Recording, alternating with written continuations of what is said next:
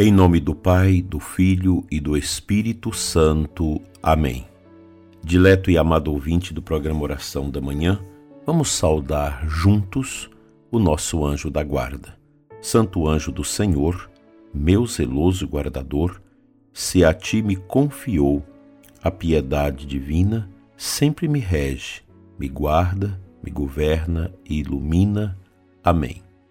Estamos na presença de Deus em plena quaresma, com os corações voltados para o mistério da nossa redenção, da nossa salvação.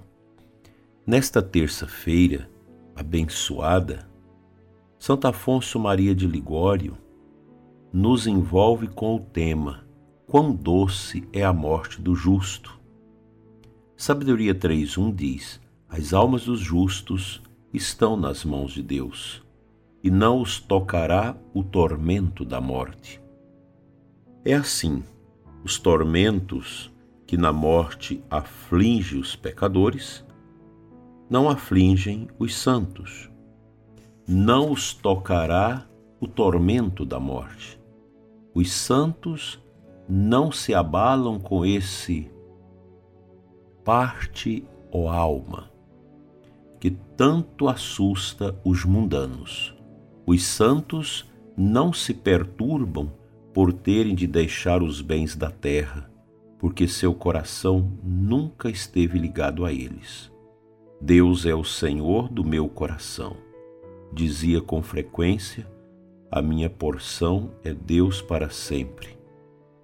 Sois felizes, escreveu o apóstolo a seus discípulos que, pela causa de Jesus Cristo, tinha sido despojados de seus bens.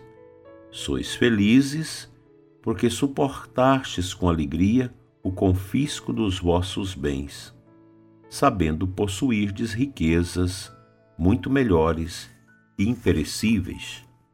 Hebreus 10:34. Os santos não se afligem por deixarem as honras, porque desde muito cedo as desprezaram, tratando-as como o que efetivamente são, poeira e vaidade. Só estimaram a honra de amarem a Deus e de serem por Ele amados. Nem se afligem por deixarem os parentes, porque só os amaram em Deus. Morrendo, recomendam-nos ao Pai Celeste, que os ama mais do que eles o podiam e como esperam salvar-se, sabem que podem fazer mais por eles na pátria celeste do que ficando na terra. Em suma, o que disseram durante toda a vida, meu Deus e meu tudo, repetem-no com mais consolação e ternura no momento da morte. Quem morre no amor de Deus não se inquieta com as dores que acompanham a morte. Pelo contrário, sentem grande pesar por saber que a vida vai acabar e que depois não lhe restará mais tempo para sofrer por Deus e testemunhar-lhe outras provas do seu amor. Por isso, oferece-lhe com afeto e paz aqueles últimos momentos de vida e consola-se unindo o sacrifício da sua morte ao sacrifício de Jesus Cristo, que ele ofereceu um dia na cruz ao seu eterno Pai. E assim morre feliz, dizendo: Em paz dormirei e repousarei, porque só tu, Senhor, me fazes habitar em segurança. Salmo 4, 8. Ó oh, que felicidade morrer entregando-se e repousando nos braços de Jesus Cristo, que quis sofrer uma morte tão dolorosa a fim de nos obter uma morte doce e cheia de consolação. Meu irmão, quais seriam os teus sentimentos se tivesses de morrer neste instante? Pergunta Santo Afonso. Ó meu amado Jesus, que para me obter uma morte suave quisestes sofrer uma morte tão cruel no Calvário, quando é que vós que vos verei? A primeira vez que terei de vos ver será como meu juiz, no momento do meu último suspiro. Que vos direi então? Que me direis? Não quero esperar até lá para pensar nisso. Quero meditá-lo agora. Dileto ouvinte, é uma meditação pesada que às vezes o nosso coração não está bem pronto para acolhê-la. Mas nós não podemos deixar de lidar com esta temática que para os pagãos, para os mundanos, ela é muito triste. Para quem não tem fé, para os que não têm esperança, a morte realmente é um caldo azedo que nós queremos evitar. Mas para o cristão, para o crente, para aquela pessoa que tem consciência que seus pés caminham sobre a terra, mas o seu coração já está na eternidade com Deus, a morte não é nada mais do que algo tão natural e ao mesmo tempo sublime. Tão sublime é o nascer, tão sublime é o morrer. Ambas as realidades estão ligadas ao nascimento, nascer para a vida, para a história, para a caminhada neste mundo e depois nascer para a eternidade. Se o grão não cair na terra e não morrer, não vai nascer. Nós cristãos entendemos perfeitamente a questão da morte a partir da nossa fé. É interessante que os santos falam da morte em estreita ligação com o mistério da entrega de Cristo na cruz. A Quaresma nos traz estes pontos profundos de meditação que são os novíssimos, aquilo que vai acontecer nos últimos tempos da vida de cada um de nós. Nós às vezes queremos esquivar um pouco desse tema, mas é melhor acolhê-lo, é melhor pensar nele, é, é melhor preparar-nos para ele. Esse é o caminho. A igreja nos ensina isso.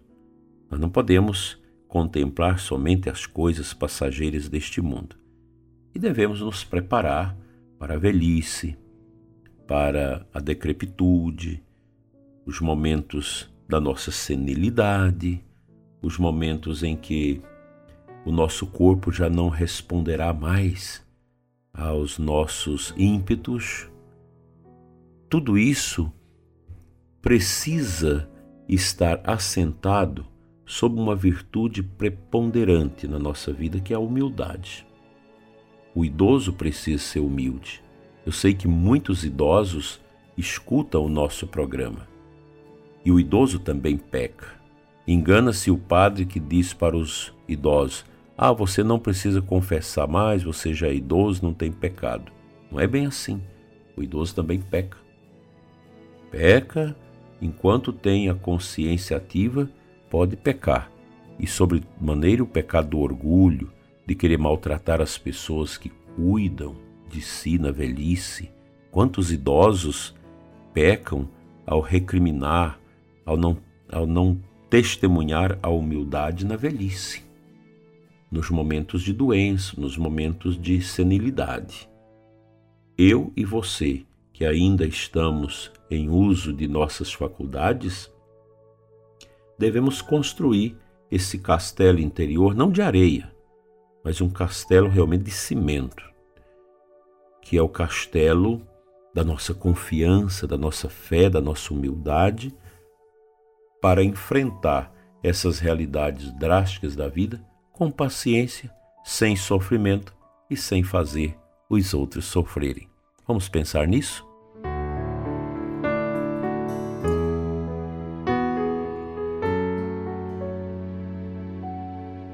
A antífona da entrada da Santa Missa de hoje traz para nós o Salmo 89, versículo 1. Senhor, vós vos tornastes um refúgio para nós de geração em geração, desde sempre e para sempre, vós sois Deus. Veja a beleza desse versículo do Salmo que nos traz o núcleo para nossa compreensão dele, que é o refúgio. Deus é meu refúgio, Deus é meu repouso, Deus é o lugar, é o estado em que minha alma quer realmente viver. A nossa fé cristã nos remete a essas grandezas que não podemos desconsiderar na nossa existência tão breve sobre a terra. A Quaresma é um olhar para o Cristo e um desejo grande dentro de nós de morrermos nele. A cada dia nós vamos morrendo de nós mesmos, da vaidade, da prepotência, dos agarramentos às realidades deste mundo, dos apegos ao mundo, apego às pessoas, apegos a nós mesmos, para vivermos aquela liberdade cristã profunda que nós encontramos em Jesus. Quando nós, batizados, nos configuramos a Ele, foi para termos nele o real e verdadeiro sentido para a nossa existência neste mundo. Vamos orar em cima dessa temática.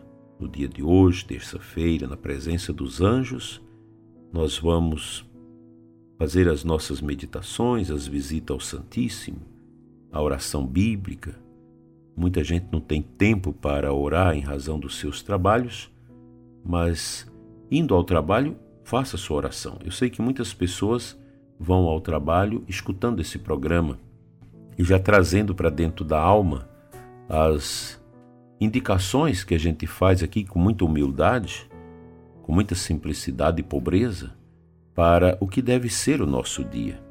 Terça-feira a gente caminha realmente na presença dos anjos. E os nossos santos anjos, que vai nos acompanhando desde o nascimento até a morte, eles também possibilitam moções de compreensão espiritual no profundo de nós mesmos, para a gente viver a obediência a Cristo, a nosso Senhor, a obediência ao Pai.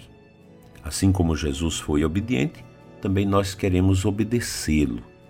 E a grande obediência está nessa capacidade de interlocução com Deus, de falar com Deus, de ouvir no profundo de nós mesmos o que Deus quer de nós. Você que chora seus falecidos, eu creio que está na hora de parar.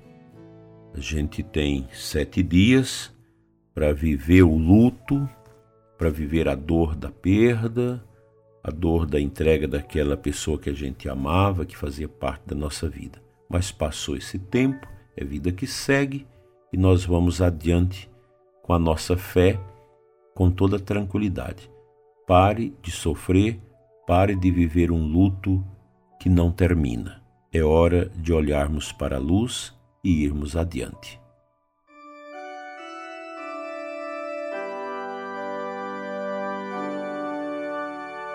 Senhor, dai-nos uma bela preparação para a morte.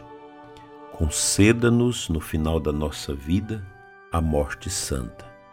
Tire do coração do ouvinte, sobretudo dos doentes e idosos, o medo de morrer. Dai-nos, Senhor, a ciência da fé, que nos ajuda a compreender a nossa saída deste mundo para a eternidade contigo. Senhor, abençoa também os que vão morrer hoje, e a cada um de nós que um dia vamos despedir deste mundo, e eu espero todos nós com as mãos carregadas de virtudes e muita fé. Amém. O bom Deus te abençoe e te guarde em nome do Pai, do Filho e do Espírito Santo. Amém. Fique em paz o Senhor te abençoe e enriqueça com seus dons. Até a noite, às 21 horas, aqui no canal, com mais um programa Oração da Noite. E eu peço a você que ainda não se inscreveu nesse canal que se inscreva e nos ajude também a divulgar este trabalho para que mais corações alcance esta consciência da presença de Deus em suas vidas. Assim seja. Amém.